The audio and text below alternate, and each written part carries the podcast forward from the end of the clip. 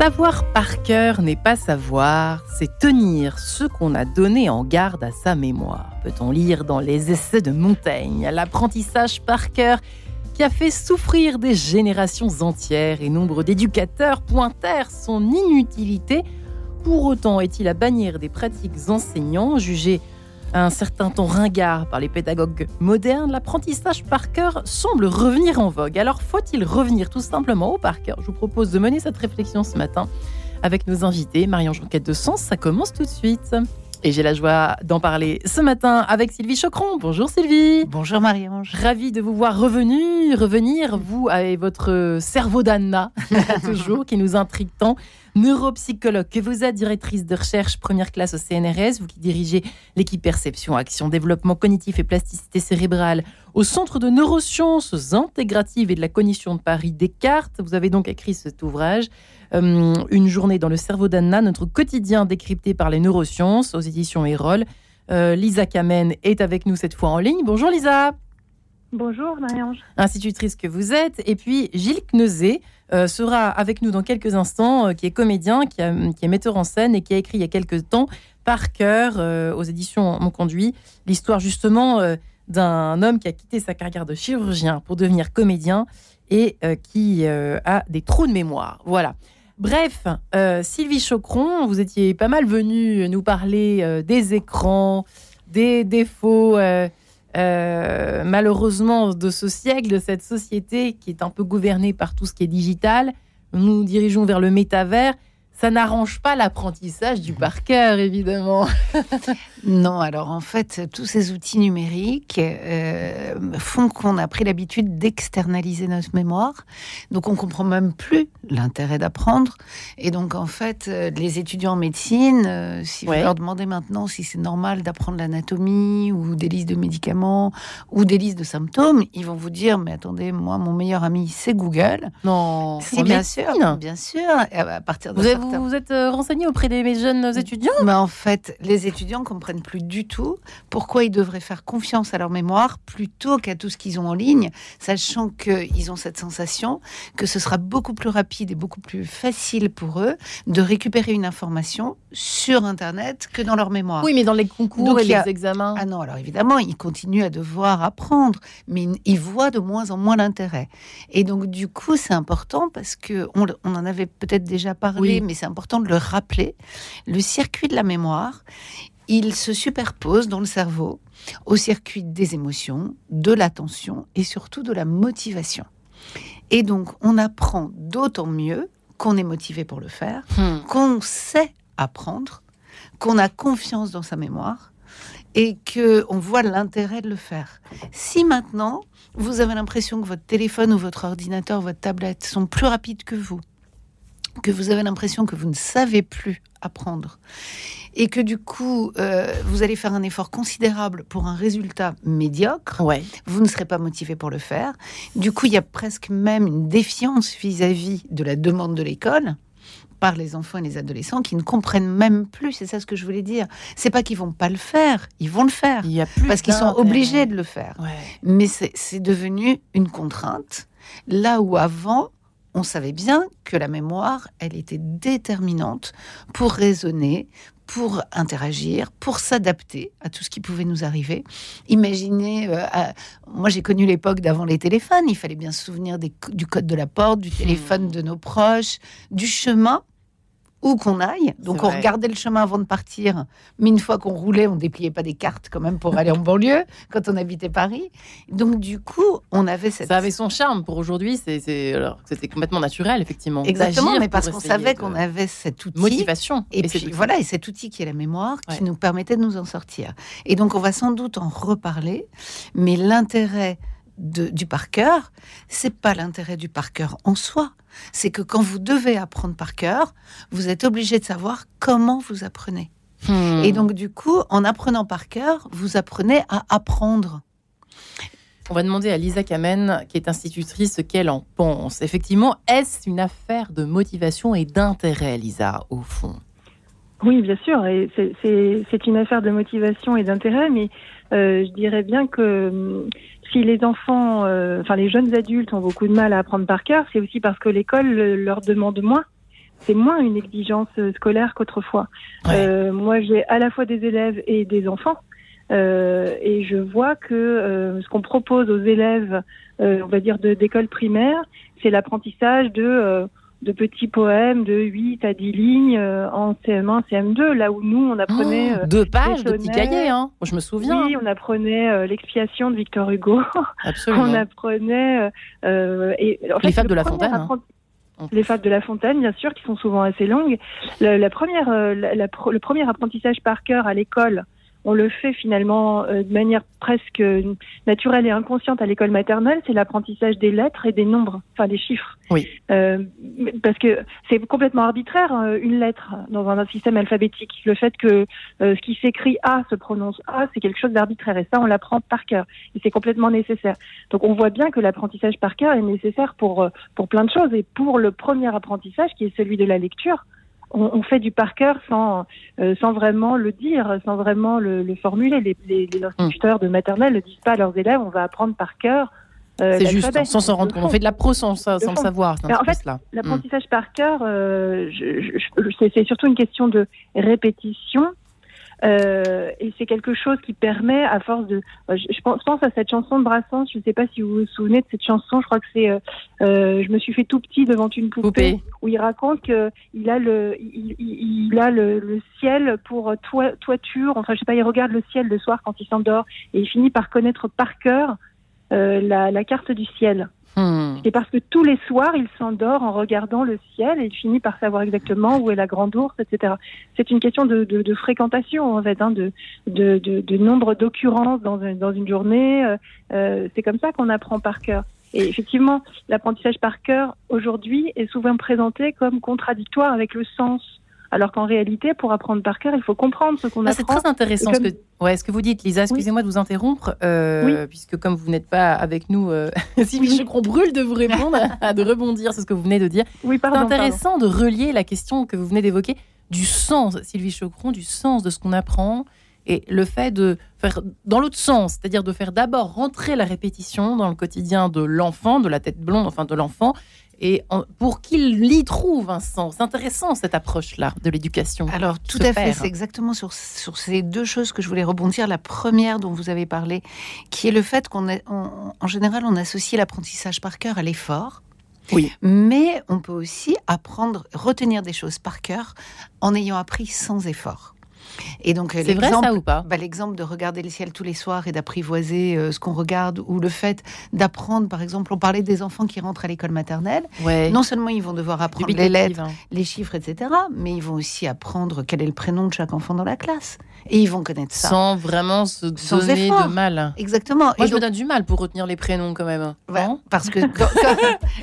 alors, en train de me dire mince alors. Je ne veux pas être désobligeante, mais au fur et à mesure, on va vieillir et on, connaît, et on connaît beaucoup de personnes, ça va être plus difficile. Mais non, il faut distinguer. en fait, on peut retenir des choses dans sa mémoire à long terme sans pour autant avoir fait un apprentissage avec effort. D'accord. Par exemple, si tous les jours, je vous regarde faire quelque chose, oui. je vais apprendre à le faire, oui. mais de manière totalement incidente, implicite. C'est-à-dire que c'est le fait que je vous ai observé qui va faire que je vais retenir ça. Et les enfants apprennent énormément de choses. Heureusement que tout ne leur demande pas des efforts conscients et une technique d'apprentissage conscient. Et on a toujours tendance à penser que l'apprentissage par cœur, c'est effectivement la poésie qu'on va devoir apprendre. Répéter, répéter jusqu'à ce qu'on la retienne. Exactement. Mais, les deux conditions ont du sens. Les deux conditions sont importantes pour la mémoire. Apprendre sans effort, c'est très important parce que sinon, bah, si tout devait demander un effort, on n'apprendrait pas autant de choses. Oui, il faut ça qui existe. On ne serait pas aussi mm. efficace. Mais apprendre sous la contrainte, c'est extrêmement important parce que ça va vous demander d'aller chercher la meilleure stratégie pour vous, d'expérimenter toutes les stratégies possibles pour apprendre par cœur. Et c'est comme ça que vous allez développer ce qu'on appelle la métamémoire, c'est-à-dire la connaissance de votre, du fonctionnement de votre mémoire. D'accord. C'est la connaissance de ma mémoire.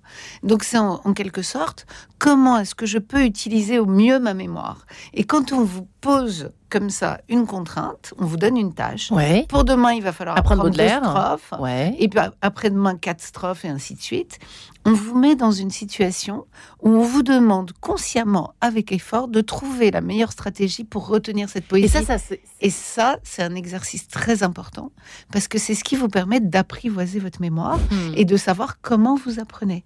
Alors la question du sens, évidemment, elle est extrêmement importante parce que on apprend d'autant mieux qu'on comprend ce qu'on apprend et qu'on comprend pourquoi on apprend. C'est deux choses différentes. Lisa Kamen, qu'avez-vous à dire là-dessus euh, Je- sur je- la je contrainte ou que- pas Hmm. Alors, la, la- la- la contrainte, évidemment, enfin, faire des choses sous la contrainte, malheureusement, ça nous arrive à tous et, et ça fait partie des apprentissages, pas seulement scolaires. hein. Euh, ce que je, par rapport au sens, euh, je dirais que euh, apprendre, par exemple, quelque chose qui paraît ne pas avoir de sens. Je pense euh, aux premières décimales de pi, par exemple, le nombre pi. Oui. Effet Euh, 3, 14, évidemment, elles n'ont pas de sens. euh, on ne peut pas les retenir avec une logique, hein, parce que même les plus grands chercheurs n'ont pas trouvé la, on va dire la, la répétition ou la logique dans les décimales de pi. Et pour apprendre quelque chose qui semble ne pas avoir de sens, la meilleure, le- la meilleure façon, c'est d'essayer de lui donner un sens, quand même, malgré tout. Mhm.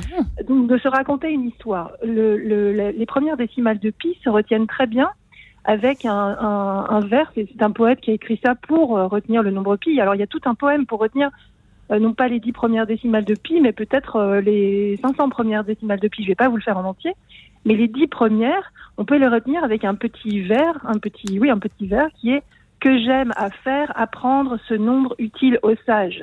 Si on prend le nombre de lettres de chacun de ces mots, on trouve les, dix premières décimales du nombre pi. Alors, C'est une stratégie pi, en même temps. Ouais. Voilà, si je dis à mes élèves, il faut retenir par cœur 3,14, 15, 92, 26, Bravo, 35, Lisa. etc. Ils ont, ouais, je l'ai devant les yeux. D'accord. Je, suis, mais parfaitement incapable. J'en suis parfaitement incapable. Ouais. En revanche, je suis tout à fait capable d'apprendre par cœur et je le connais par cœur puisque je l'enseigne à mes élèves. Ce nombre que j'aime à faire apprendre, ce nombre utile aux sages. Et Hmm. finalement, cette, euh, ce, ce petit vers-là permet de retenir quelque chose qui, au départ, n'a pas de sens. Il y a, y a- il y a- il y a mille exemples comme ça hein, dans les moyens mnémotechniques qu'on peut donner aux enfants. Euh, je, Ouais. je, je, je prends, je prends celui-là parce qu'il est très connu et parce qu'il est très parlant. Euh, et donc, tout ce qui semble ne pas avoir de sens, pour mieux l'apprendre, quand c'est possible, il faut essayer de lui trouver un sens. Après, pour chaque enfant, ça peut être différent. hein. Chacun a sa méthode. Euh, Il y en a qui se racontent des histoires, il y en a qui font des dessins, il y en a qui apprennent Ouais. par cœur, mais par le corps. Alors, moi, je dis, apprendre par cœur, c'est aussi parfois apprendre par main ou par pied. Quand euh, votre invité, dont le nom m'échappe, c'est Sylvie, c'est ça? Sylvie Chocron, Euh, ouais. Sylvie Chocron euh, parle d'apprendre par l'observation. Mhm. Quand on apprend un métier, en fait, on apprend par cœur quelque chose qu'on fait avec la main. Euh, un métier, je parle d'un métier artisanal. hein. Ouais. Euh, Les on gestes. apprend Ouais. on apprend des gestes. Et en fait, on, on- on dit apprendre par cœur, mais en fait, on apprend par la main. Quand on joue au foot, euh, les, les gens qui sont bons dans les sports euh, comme ça, où on joue avec une balle au pied, finalement, ils apprennent des gestes avec leurs pieds. Ils savent par cœur des gestes qu'on fait avec les pieds. Mhm. Donc, apprendre par cœur, c'est pas seulement apprendre avec sa tête, c'est apprendre avec plein de. euh, Enfin, on a plein de stratégies pour apprendre et il y a plein d'objectifs différents dans l'apprentissage par cœur. Et puis dans toutes les, toutes les disciplines, alors moi qui suis assez familière de l'équitation, euh, il faut beaucoup de mémoire parce qu'il faut retenir les parcours d'obstacles. Alors au début, ça paraît Oui. affreux, on oublie, on se retrouve au milieu, on, on va où? On ne sait plus. La reprise de Oui. dressage qu'il faut apprendre par cœur également. En danse classique, j'imagine que c'est exactement la même chose. Au début, quand on est enfant, ça doit paraître euh, effrayant. Enfin, moi, moi, en tant qu'adulte, ça me paraît très effrayant de retenir tous ces pas qui se succèdent à une vitesse effrénée.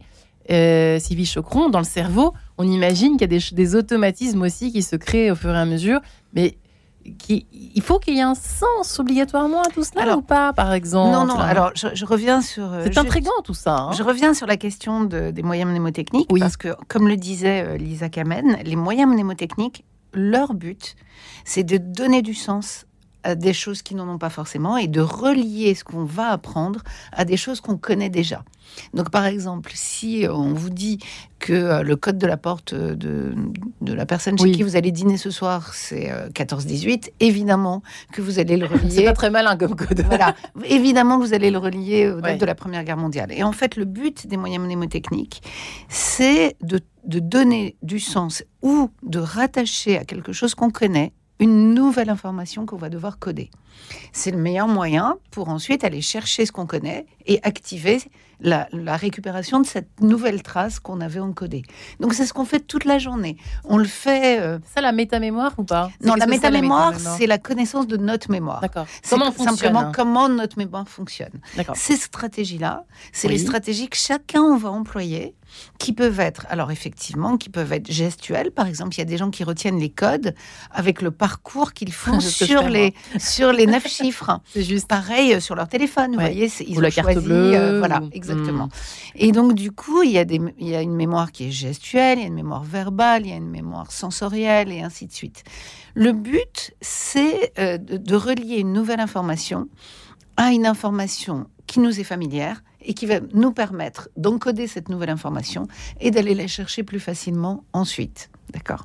Ensuite, vous avez prononcé un mot très important qui est la question de l'automatisme. À quoi ça sert d'apprendre? Ben, La plupart du temps, apprendre par cœur, ça sert à automatiser des processus. Et pourquoi c'est important de les automatiser? Parce que sinon, ils nous demanderaient de l'attention. Et notre attention, elle a une capacité limitée. On ne peut pas la mettre dans tout. D'où le fait que les bébés aient besoin d'autant de, dormir parce que ils, Exactement, mais aussi nous tous. Donc je vous donne un exemple tout bête. Imaginons que vous n'ayez jamais appris vos tables d'addition ou de multiplication. D'accord. Et qu'on vous demande euh, de résoudre un problème ou de faire un compte euh, chez un commerçant ou n'importe où, ou que vous soyez vous-même à la caisse d'un magasin et que vous n'avez jamais appris euh, vos tables. Vous, toute votre attention va être mise pour calculer, recalculer sans, sans connaître vos tables, donc de manière active, avec attention.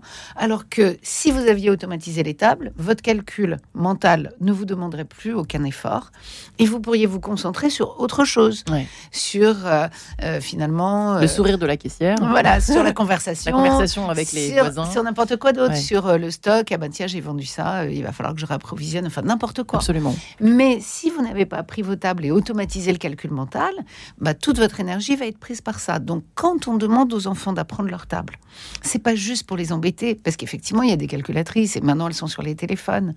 C'est simplement parce que dans leur tête, quand ensuite ils seront confrontés à des situations de calcul, au moins toute cette partie-là sera automatique. Ils n'auront pas besoin d'y réfléchir et ils pourront se concentrer sur le vrai sens du problème mathématique qu'ils ont face à eux ce qui est quand même très économique en termes cognitifs. D'énergie. Euh, Exactement, et en termes mm. d'attention. Et donc le but de, toute l'automatisation, par exemple, pourquoi est-ce qu'on apprend par cœur, comme le disait Lisa Kamen, l'association entre une lettre écrite et son, son pendant oral C'est parce que si à chaque fois qu'on lit, on devait se souvenir que le L fait L, que le A fait A et que L et A ça fait là, on pourrait pas lire.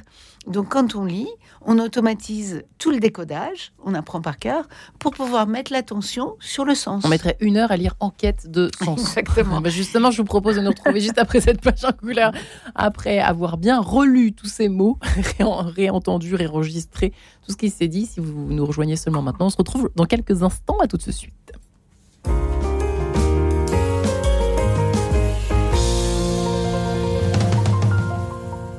Suivez le guide. Cette semaine, Thierry Georges vous emmène à Bruxelles, capitale de la Belgique, à la découverte, place de la vieille halle au blé de la Fondation Jacques Brel, avec la deuxième fille de Jacques, France Brel. C'est au théâtre royal de la Monnaie que Brel créa le 4 octobre 1968 L'homme de la Mancha. Et c'est avec Isabelle Biver que nous visiterons l'opéra bruxellois, place de la Monnaie. Suivez le guide, une émission proposée par RCF Jéricho Moselle, chaque vendredi à 18h30 et le samedi à 10h. À tous les prêtres et religieuses tués dans l'année, l'aide à l'Église en détresse veut rendre un hommage particulier lors d'une veillée de prière, la nuit des témoins. Cette année, nos témoins viennent du Tchad, de Birmanie et d'Haïti. Alors retrouvons-nous le vendredi 27 janvier à 20h à l'église Saint-Sulpice. Venez porter par votre présence les chrétiens dans le monde qui ne peuvent pas vivre librement leur foi. Ils sont plus de 250 millions. Venez prier avec eux et pour eux. Venez à la nuit des témoins. Renseignements sur www.aed-france.org. Radio Notre-Dame, les auditeurs ont la parole. Parce qu'à l'heure où en famille on paye des opérateurs pour choisir des séries, regarder des programmes, soutenir une radio qui prend soin de l'homme dans son entière dignité me semble vital. Pour soutenir Radio Notre-Dame, envoyez vos dons au 6 boulevard Edgar Quinet, Paris 14e ou rendez-vous sur www.radionotre-dame.com. Merci. sens, Marie-Ange de Montesquieu. Faut-il revenir au par cœur, que l'on soit enfant ou un peu plus âgé? Eh bien, il y a toutes les raisons de croire que oui, il faut y revenir, bien évidemment, mais pas n'importe comment. Sylvie Chocron est là pour en parler ce matin, neuropsychologue qu'elle est, directrice de recherche première classe au CNRS, qui a écrit il y a quelque temps Une journée dans le cerveau d'Anna, notre quotidien décrypté par les neurosciences. Dieu sait que c'est intéressant, euh, aux éditions Erol. Lisa Kamen est institutrice, chroniqueuse euh, au point, tout simplement, à la rubrique éducation. Nous serons en ligne dans quelques instants avec un comédien, justement, Gilles Kneuzé. Euh, Sylvie Chocron, effectivement, euh, la question du sens, on l'a évoqué avec euh, Lisa Kamen. jusqu'à un certain point, c'est-à-dire que l'étape de multiplication, vous l'avez dit juste avant que nous nous séparions quelques instants, eh bien c'est important de les connaître par cœur. Mais pas que, Lisa Kamen, c'est vrai que l'histoire aussi peut être comprise dans cette logique d'apprentissage par cœur de choses qui n'ont visiblement pas de sens, mais qui sont quand même bien utiles. Hein. Euh, savoir d'où l'on vient, euh, l'histoire de son pays, euh, du monde, il y a des, choses basiques qui peuvent aussi servir, j'imagine. La carte du monde. Dans un, dans un cours d'histoire, on n'apprend pas tout par cœur. Ce qu'on apprend par cœur, c'est les dates qui correspondent à des événements, c'est l'orthographe des noms des, des, des personnes importantes, euh, c'est euh, par exemple des dates de règne, euh, c'est des choses comme ça. Mais dans un cours d'histoire, il y a des choses qui, enfin, on peut pas tout apprendre par cœur sans le comprendre, disons. On est d'accord. il faut, il faut, il faut comprendre mm. les relations de cause à effet. Il faut comprendre, je sais pas quoi, les relations familiales. donc c'est pas, c'est pas. Moi, j'ai des élèves hein, qui apprennent les cours d'histoire comme on apprend une règle d'orthographe ou comme on apprend les verbes irréguliers en anglais. Ah bon? En général, c'est catastrophique. Ouais.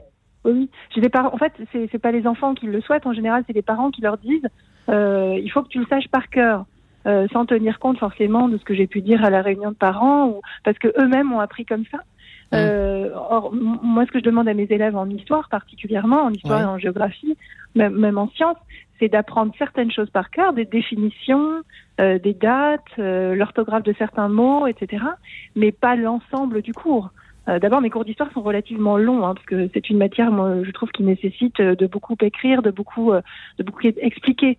Donc, on ne peut pas tout apprendre par cœur. Et en général, les enfants qui apprennent un cours d'histoire par cœur, quand on leur pose une question qui est très légèrement différente de la formulation de, de la leçon, ils ne peuvent pas y répondre. Hmm. Euh, ah, il faut quand même, faut quand même qu'il y ait une bonne compréhension du sens. Donc, dans un cours d'histoire, euh, moi, quand je demande à mes élèves d'apprendre un cours d'histoire parce qu'il y a un contrôle la semaine suivante, par exemple, je fais toujours la liste de ce qu'ils doivent savoir par cœur. Hmm. Et puis le reste, ils savent qu'ils doivent le comprendre, de comprendre les enchaînements. C'est peut-être très intéressant. Merci Lisa de, préciser cela pour les parents un petit peu inquiets euh, devant le, manque, les problèmes de mémorisation de leur petit bout de chou. Chère Sylvie Chocron, euh, c'est pas si simple, hein. Vous voyez, euh, faire la part des choses. Euh, vous partagez un petit peu ce point de vue-là ah bah En histoire, il y a des dates, mais attention, il faut pas non plus. Alors tout à fait. Et ce qui est intéressant, c'est que alors ça, marche pour l'histoire, mais ça marche pour toutes les matières un petit peu complexes. moi, je fais cours aussi sur le cerveau, sur le fonctionnement du hmm. cerveau, la neuropsychologie, etc. Et tout ce que je peux faire comprendre, mhm. j'explique aux étudiants qui n'auront pas besoin de l'apprendre, parce qu'il y a une logique qui se dégage. Donc, par exemple, je vais pas vous faire le cours sur l'organisation du système visuel, mais dans le système visuel, il y a une logique anatomique et physiologique. Si on n'a pas compris la logique, la charge mentale pour apprendre ce cours, elle est énorme. Si on a compris comment les yeux sont reliés au cerveau, alors à ce moment-là, on va décharger sa mémoire parce que tout est tellement logique qu'on n'a plus besoin d'apprendre. Et donc du coup, l'apprentissage, c'est toujours une espèce d'équilibre entre c'est pour ça que je disais tout à l'heure, entre motivation, compréhension, attention et mémoire, tout ça interagit. Parce que effectivement, euh, on n'a pas d'un côté la mémoire, de l'autre côté l'attention, de l'autre côté le raisonnement tout ça marche ensemble. La mémoire aide le raisonnement, le raisonnement soulage la mémoire. La mémoire et le raisonnement ont besoin d'attention, donc tout ce qui va être automatisé va soulager l'attention. Et donc tout ça, il y a une économie de tous ces processus qui est liée. Pas, ce ne sont pas des économies indépendantes. Et donc, du coup, c'est ce qui va. en fait, moi, je crois beaucoup à ce qu'on pourrait appeler aujourd'hui une espèce de neuropédagogie, mais c'est-à-dire de neuroéducation. Moi, je crois beaucoup à l'explication. Si vous expliquez aux enfants, aux adolescents, aux étudiants comment tout ça marche, alors ils vous font confiance. Vous voulez dire la mémoire? Comment elle fonctionne? L'attention, la mémoire. Moi, il m'est arrivé d'aller dans les écoles primaires ou dans des collèges pour expliquer pourquoi c'est important d'écouter avec attention un cours. Parce que quand vous l'écoutez avec attention, en fait, vous avez fait la première partie de la mémorisation. Hmm, C'est-à-dire qu'au lieu de simplement écouter, vous avez encodé. Et encoder, c'est la première étape du processus de mémoire. Après, il y aura le stockage et après, il y aura le rappel, la récupération. Si on regarde en l'air, on garde en l'air, on passe sa vie près du radiateur euh, à ne pas écouter et à, penser, et à rêver, ça c'est dramatique évidemment. Et quand vous expliquez, du coup, moi je suis intervenue dans des classes qui étaient des classes que les profs n'arrivaient pas à gérer euh, au collège parce que les enfants étaient ultra agités. Quand je, je leur ai expliqué le fonctionnement de l'attention, de pourquoi c'était important de ne pas faire n'importe quoi, se lever, ramper sous la table, discuter euh, hmm. regarder par la fenêtre, etc., pendant qu'on écoutait, parce que justement, l'attention allait, allait aider la mémorisation, bah, du coup, ensuite, vous avez quand même un calme qui s'installe en classe parce qu'ils comprennent que c'est bénéfique pour eux. C'est beaucoup moins fatigant. Ils sortent de cours, ils, savent de quoi on a parlé et ils ont déjà commencé à retenir. Ce sera un moins gros effort pour apprendre. Ensuite, on leur apprend comment marche la mémoire, pourquoi c'est, enfin, on pourra en parler après, comment on apprend le mieux possible. Et donc, du coup, euh, toutes, ces, toutes ces explications, elles sont très utiles à tout âge pour se servir le mieux possible de son cerveau, parce que toute la journée, on fait équipe avec notre cerveau, donc c'est important de hmm. comprendre comment ça marche. Et il n'y a pas d'âge pour s'y mettre quand on a pas, pâti de ça enfant, quand on a été très très paresseux, par exemple, ou je ne sais pour quelle raison on a pris peu de choses par cœur, et eh bien on peut toujours s'y mettre, on va en parler bien évidemment, peut-être avec euh, Gilles Knezé qui est avec nous en ligne. Bonjour monsieur. Bonjour. Vous qui êtes comédien, metteur en scène, qui avez qui vous êtes intéressé à cette question justement euh, des trous de mémoire, de la mémorisation, qui êtes confronté même en tant que comédien à l'apprentissage par cœur, c'est toujours un mystère et voire un sujet de fascination pour nous, badauds que nous sommes, euh, de voir à quel point vous apprenez vite, vous réapprenez vite, vous vous collez un texte, boum, il faut apprendre. C'est quand même, euh, on parlait, je ne sais pas si vous nous avez suivi depuis le début de l'émission, mais trouver un sens ou pas, trouver des stratégies, j'imagine que vous êtes un spécialiste. Vous qui avez écrit oh, un spécialiste, c'est beaucoup dire. non, mais j'avais écrit un bouquin il y a quelques années qui s'appelle Par cœur, justement, qui, qui, racontait le, le qui, qui, était le récit d'une expérience que j'avais vécue sur le plateau. Une expérience un peu singulière où je me suis retrouvé euh, tout en jouant dans le spectacle à, à, souffler à mon partenaire qui était un, un, un, un immense comédien et qui avait effectivement des des problèmes de mémoire, c'était un texte extrêmement dur à mémoriser. C'était une pièce de Thomas Bernard qui, qui, ne facilite pas le travail des comédiens parce que euh, il y a des répétitions de mots, il y a des, des, retours à la ligne. Enfin, c'était vraiment un, un, enfer, un enfer à, à, mémoriser. Et voilà, donc je me suis retrouvé un petit peu, euh, rien n'était vraiment prévu, à, à, souffler à des moments qui n'étaient pas prévus dans la dans la pièce que je jouais en plus dans, dans le spectacle. Donc ça, c'est une expérience qui m'a beaucoup marqué. Ouais. Et donc j'en ai fait un bouquin qui s'appelle Par cœur et qui, qui, qui, est sorti en 2018. Euh, bah, en plus, c'est amusant. Où euh, on se parle aujourd'hui, puis ce soir, moi, c'est un jour de première aussi pour moi. donc euh, je suis en plein dans le dans le track. Dans le, dans le track, exactement. On imagine bien, je ne oui, pas à votre place. Bref. Ce que j'ai entendu dans l'émission et qui est aussi très juste pour un texte de théâtre, c'est la compréhension. C'est-à-dire plus le texte, on le comprend, on comprend une logique euh, où les pensées se suivent de manière, euh, oui, de manière logique et de manière euh, intelligible, plus l'apprentissage la, la, du texte est, est facile. Ouais. Voilà. Enfin, et plus, plus ça se fait facilement. Il faut y trouver une forme de sens quand même, effectivement. Il faut trouver le, bah, le sens, apporte tout. D'ailleurs, euh, votre invité qui est neuropsychologue, je crois. Oui, neuro, absolument. Pour les Sylvie Chocron. Pour les enfants, je, je, je, sais que pour les enfants dyslexiques euh, qui ont des problèmes de lecture, euh, donc on s'éloigne un peu de la mémoire, mais plus le texte qu'ils ont à lire est, est compréhensible et, et, et, et le, dont, dont le, le, le, sens est accessible, plus la lecture est aussi facile. C'est intéressant donc, ce que vous racontez. Le sens, ouais. Euh, le sens, est, vital presque. Hein. Euh, Sylvie Chocron, c'est intéressant ce qu'ont évoqué euh, Gilles Knozé, Lisa Kamen, euh, Sylvie Chocron. Lisa Kamen, vous êtes vous, vous, êtes étonnée par cette. Ah, moi, j'ai un exemple très, j'ai un exemple très très concret, ouais. la poésie. les enfants ont plus de facilité à apprendre un long poème qui rime et qui a du sens. Par exemple, une fable de La Fontaine mmh. où il y a une histoire, euh, une morale, etc., et qui en général est rimée, qu'un poème bien plus court, euh, mais contemporain, vous savez, des poèmes du XXe siècle qui sont juste des poèmes basés sur euh, une espèce de comment dire de jeu phonétique et parfois qui, est, qui manque souvent il n'y a pas d'histoire ou qui manque parfois carrément de sens des poèmes un petit peu surréalistes par exemple. Absolument. À la à l'avion à la Pérec et compagnie c'est difficile d'apprendre par cœur. Apprendre divers divers de Pérec ou divers de Vian c'est plus compliqué pour un enfant de 10 ans que d'apprendre 20 ou 30 vers de La Fontaine et parce que La Fontaine raconte une histoire et parce hmm. que La Fontaine fait rimer, fait rimer ses, fables. Euh, c'est pareil avec Victor Hugo, avec euh, Baudelaire et donc euh, moi, moi Joachim du Bellay par exemple. Moi, je fais apprendre à mes élèves heureux qui comme Ulysse. parce, c'est facile pour eux finalement et ils le disent. Hein. C'est facile parce qu'il y a cette histoire de celui qui part et qui revient, hmm. ça rime, c'est joli, etc. je sais que ces élèves-là racontent. Moi, je donne pas beaucoup de poésie contemporaine, j'aime pas trop ça. Enfin, J'aime pas ça à titre personnel et je trouve que c'est difficile pour eux. Mais ils racontent que quand ils avaient à apprendre ça dans les années précédentes, c'était plus compliqué parce qu'il n'y avait pas de sens pour eux. Ouais. Sylvie Chocron.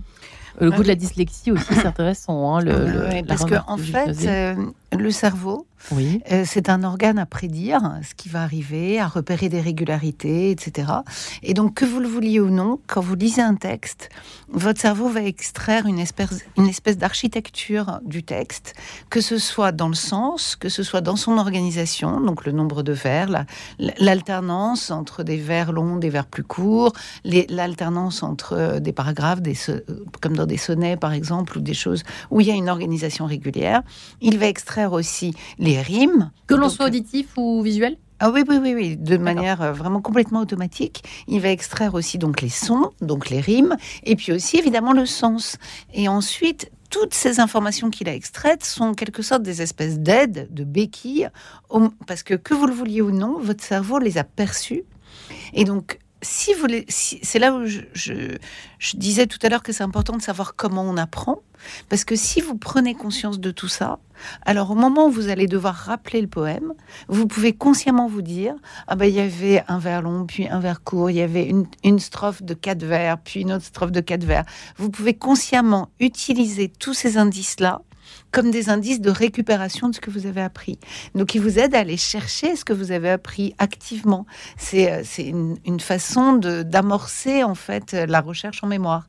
Et donc, toutes ces informations qui sont autour du texte, sa taille, son organisation spatiale, le nombre de mots, les rimes, le sens, évidemment, parce que le sens, dès qu'il y a du sens, que vous le vouliez ou non, de toute façon, vous l'avez perçu et vous l'avez retenu, bah, toutes ces choses-là vont être des aides à la mémorisation. Est-ce qu'un Fabrice Lucchini ou un Gilles Knosé, qui a l'air d'avoir une énorme mémoire d'éléphant, euh... Ah non, non. je vous ai quand même comparé à Fabrice Lucchini. Bon, je sais pas, faites-en ce que vous voulez. Mais quand on a l'impression que ce, garçon a une mémoire colossale, que vous, les comédiens, euh, les, les, plans, les théâtreux, comme on dit de façon atroce, euh, le, le démontrer chaque soir, au fond, vous avez une mémoire colossale. Est-ce qu'il y a des injustices naturelles, Sylvie Chocron J'ai envie de vous poser la question maintenant, là, tout de suite. alors, il y a toujours, malheureusement, il y a toujours des injustices naturelles. quand même, alors. Mais qui sont. Non, mais attendez, j'ai pas fini. Hein. Pardon. Bah, bah, ça, ça c'est le point de départ. Évidemment, on n'est pas tous égaux, ni génétiquement. C'est quand même, on peut pas le nier. Il y a une part d'organisation du cerveau qui est déterminée génétiquement, même si c'est pas la plus importante. Et puis, il y a une part qu'on appelle l'épigénétique, qui est comment notre, nos gènes sont modifiés s'exprime en fonction de l'environnement. Et donc, évidemment, ça nous laisse une, grande marge de manœuvre parce que ça veut dire que tout ce qu'on a fait dans notre vie, la façon dont on a appris, la façon dont on utilise sa mémoire, la façon dont on a été éduqué, la façon dont on est motivé pour le faire, etc., etc. Tout ça va modifier nos capacités. Et surtout, il y a quand même quelque chose d'assez magique avec le cerveau, qui est la plasticité cérébrale, qui est que notre cerveau peut apprendre à n'importe quel âge et il peut apprendre à apprendre à n'importe quel, âge. C'est vrai ou pas À n'importe quel âge. Parce qu'on dit que comme les neurones. Non, non, non, non, non. Alors ça, c'est ce qu'on disait avant. mais maintenant qu'on sait que à chaque fois qu'on apprend un nouveau souvenir, c'est comme si on traçait une nouvelle route. D'accord et, pour tracer une route, il faut des connexions entre des neurones et il n'y a pas d'âge pour arrêter de créer des nouvelles connexions et de créer de nouvelles routes. J'ai hypnosé, est-ce que vous, êtes, vous avez l'impression que votre mémoire augmente, diminue, se stabilise avec les années? Comment ça se passe?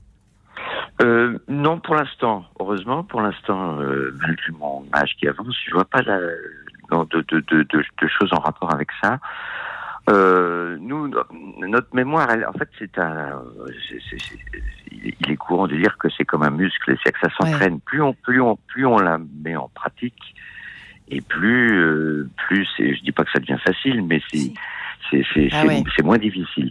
En fait, c'est un entraînement. Hein. C'est-à-dire qu'à force d'apprendre un texte euh, régulièrement, euh, de mieux ça, on le mémorise plus facilement. J'aimerais savoir pourquoi, mais bon. Parce qu'on sait de mieux en mieux apprendre. Ah oui, c'est ça. Toujours, on revient aux stratégies. Comment on apprend Oui, et puis alors bon, nous, on a ce qu'on appelle les répétitions et on, tous les jours, on, y retourne. Ça s'automatise. Euh, je ne sais pas si vous avez parlé, j'ai pas écouté l'émission depuis le début de l'importance du sommeil sur la mémorisation. Non, on n'a pas encore parlé. La veille, la veille, la veille de, enfin la veille. Ah, intéressant ça. Oui le sommeil, pendant qu'on dort, le, notamment pendant le sommeil, je crois, paradoxal, on mémorise. C'est-à-dire que le, cerveau travaille euh, pendant la nuit et le matin, on, se rend compte très souvent que ce qu'on avait appris la veille au soir, euh, ben, est en partie mémorisé. En partie. Et puis le fait de, en partie mémorisé, oui, mais moi je compare ça beaucoup au, à un mur de, un mur que l'on doit que, que, l'on doit peindre. Il y a plusieurs couches. Il y a une première couche. On, ne saura jamais un texte du premier coup parfaitement. Il faut y revenir régulièrement. Il y a une première couche, il y a une deuxième couche, il y a une troisième couche. Et au bout de la quatrième ou cinquième couche, là, le, le, le, le texte semble enfin, mémoriser. En fait, nous, quand on, quand on joue, il faut, il faut plus qu'on pense à la mémoire. Il faut que le texte puisse sortir euh, oh, presque automatiquement. On fait ce qu'on appelle des italiennes au théâtre. Une italienne au théâtre, c'est de dire son texte sans aucune intention, mais de manière mécanique, de manière très rapide, tous ensemble. Parce que le problème au, théâtre, on a son propre texte, et puis on a le texte des autres. C'est-à-dire qu'il faut, il faut, on, connaît en partie le, une partie du texte des autres ah, pour savoir à quel moment on intervient. Bien sûr. Et puis il y a une, troisième chose aussi, enfin, qui, qui, qui, est, qui, est, importante au théâtre, c'est que le, ça, je crois que vous en avez parlé, c'est de, de, de, du phénomène de l'association, c'est-à-dire que euh, on, on, on, mémorise un texte par rapport au, à, à l'endroit du décor où on est. C'est-à-dire qu'on on sait qu'à ce moment-là, on dit ça. On sait que quand on est dans, dans ce mouvement-là, on dit ça. C'est-à-dire que le corps le, corps agit aussi sur hmm. la mémorisation. Intéressant, ça pour les parents qui nous écoutent, vous nous donnez des tas d'astuces. Au fond, on devrait tous avoir voir notre, comédien, notre Gilles Nosé pour euh, mieux apprendre. Écoutez, je vous propose de nous retrouver juste après l'étincelle du collectif Billy. Va tout de suite. Radio Notre-Dame.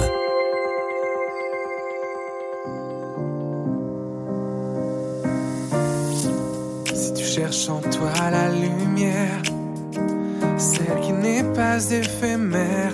Tu verras ton cœur s'ouvrir comme une fleur si tu gardes la foi en tes rêves. Ce qui te donne des ailes, tu verras ton âme s'élever comme une flamme. Et un bonheur t'attendent sur le chemin. À présent sonne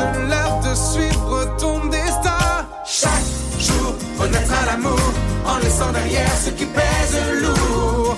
Relier la terre et le ciel pour que grandisse notre étincelle. Chaque jour, renaître à l'amour en faisant danser le soleil autour. Prier la terre et le ciel pour toucher au plus près l'éternel. Si tu veux briser les chaînes avant qu'elle ne te retienne. Ne fais pas semblant, ouvre les yeux maintenant. Si tu veux sauver le monde, avant que celui-ci ne tombe, lance dans l'univers tes envies de nouvelle ère.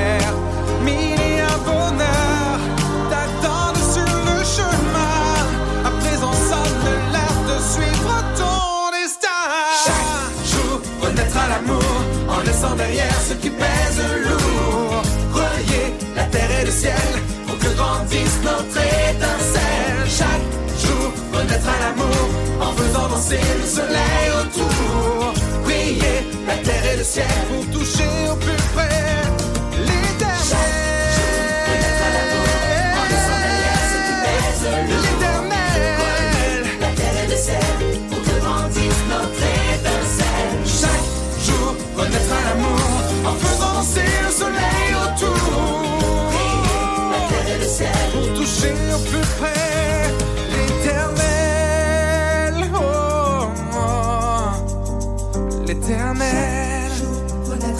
Voilà pour l'étincelle, la collective Believe sur Radio Notre-Dame. Alors nous parlons, faut-il du Parker Faut-il y revenir à ce Parker? Nous en parlons avec nos trois invités. Lisa Kamen, qui est institutrice, chroniqueuse au point. Sylvie Chocron, neuropsychologue, directrice de recherche première classe au CNRS, euh, qui a écrit Une journée dans le cerveau d'Anna, notre quotidien décrypté par les neurosciences chez Erol. Et enfin Gilles Kneuzé, qui nous a rejoint, comédien, metteur en scène qui a écrit justement il y a quelques temps Parker, paru chez Mot Conduit, l'histoire justement d'un grand chirurgien qui est devenu acteur, qui est grand comédien également, mais qui avec l'âge a des problèmes de mémoire et se fait souffler ses répliques par Gilles Kneuzet lui-même, qui raconte son histoire.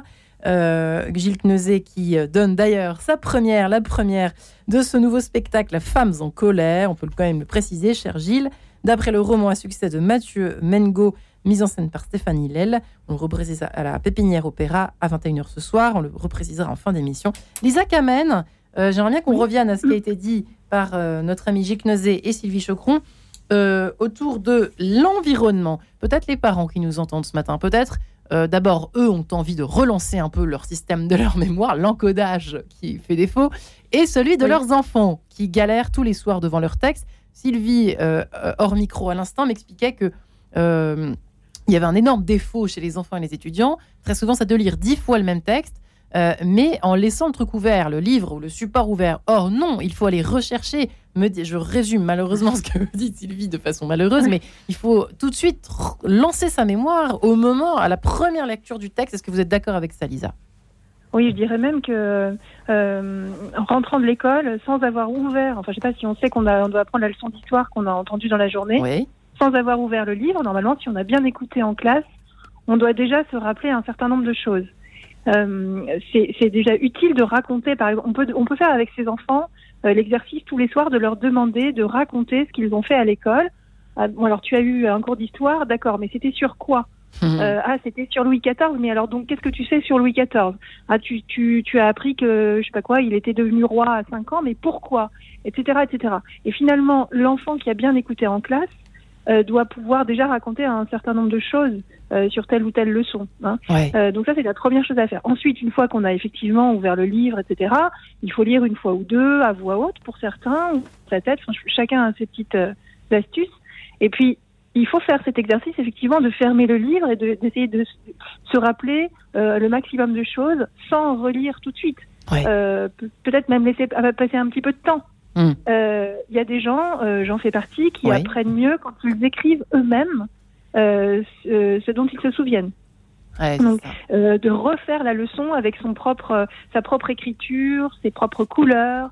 moi, quand je distribue des leçons toutes prêtes, photocopiées, ce qui m'arrive assez peu souvent, mais enfin ça arrive, j'autorise toujours les élèves à les annoter. moi, je leur dis, hein, vous mettez des petits cœurs, des petites fleurs, du doré, du argenté, ce que vous voulez, ça m'est égal mais je préfère voir une leçon qui finalement qui est qui est annotée, euh, qui est coloriée, qui est euh, je sais pas quoi, où on a encadré des choses, euh, surligné, souligné.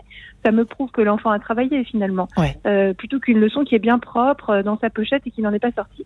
Donc il y a ce travail à faire effectivement de lecture une fois ou deux, puis de mémorisation sans sans regarder le, la leçon. et puis en fait, on, on, on va apprendre ou réapprendre ou relire uniquement ce qui n'a pas été retenu. Euh, on n'est pas obligé de tout refaire à chaque fois. Après, y a, y a, là, je parle des leçons, mais si c'est pour apprendre, je sais pas quoi, des tables de multiplication, euh, il faut quand même les dire à voix haute à ses parents, les faire réciter régulièrement. pour chaque matière, finalement, il y a des techniques qui sont différentes. Hein. C'est difficile, mais difficile de donner des astuces valables pour tout. Je pense à votre histoire de décor, euh, de, de lieu. Oui, euh, évoqué par Gilles Oui, mais même vous, vous parliez de vos parcours en D'obstacles. Hein. Affreux. Oui, ça me rappelle, oui, mais ça me rappelle, euh, c'est très connu, vous savez, c'est euh, Cicéron qui écrit euh, sur la, je sais plus comment s'appelle le, texte, mais alors justement voilà quelque chose que j'ai oublié, mais c'est, il raconte comment il apprend ses discours. Ouais. Et ça s'appelle la technique des lieux. Moi, j'appelle ça le palais de la, mémoire. Hmm. Oui, exactement.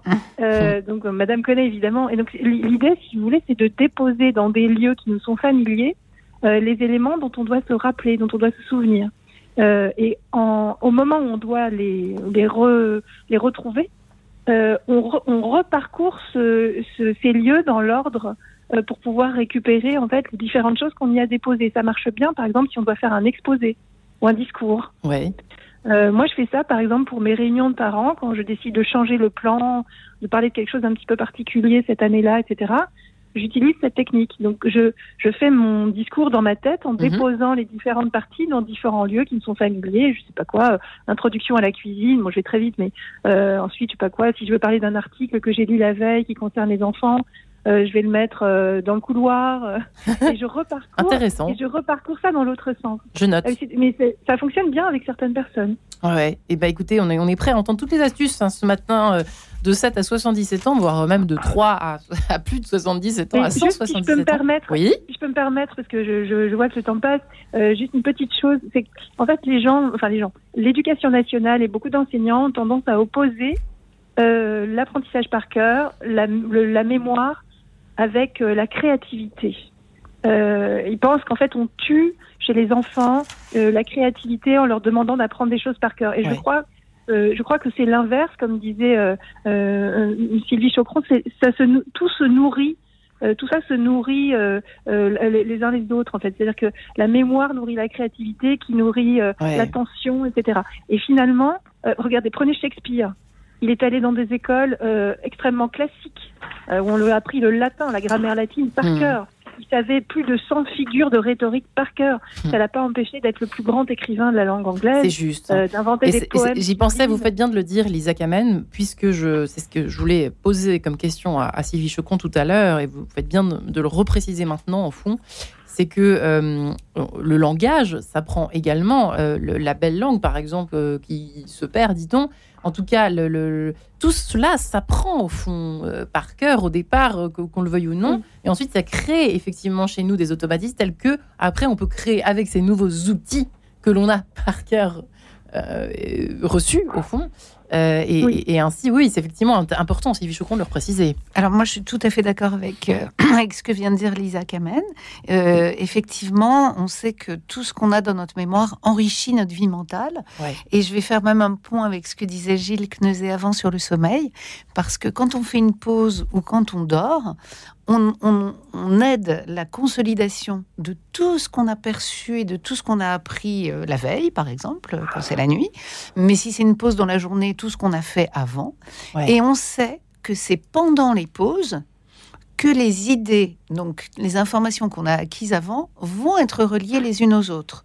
Donc la pause, elle sert à la fois à consolider ce qu'on a appris, mais aussi à mettre en relation tout ce qu'on a appris. Hmm. Et donc, du coup, il faut pas du tout opposer travail et pause, ni mémoire et créativité, parce que la pause permet la consolidation mnésique et l'utilisation de ces traces pour les associer entre elles et laisser notre esprit complètement libre, vagabonder et faire ce qu'il veut avec toutes ces informations.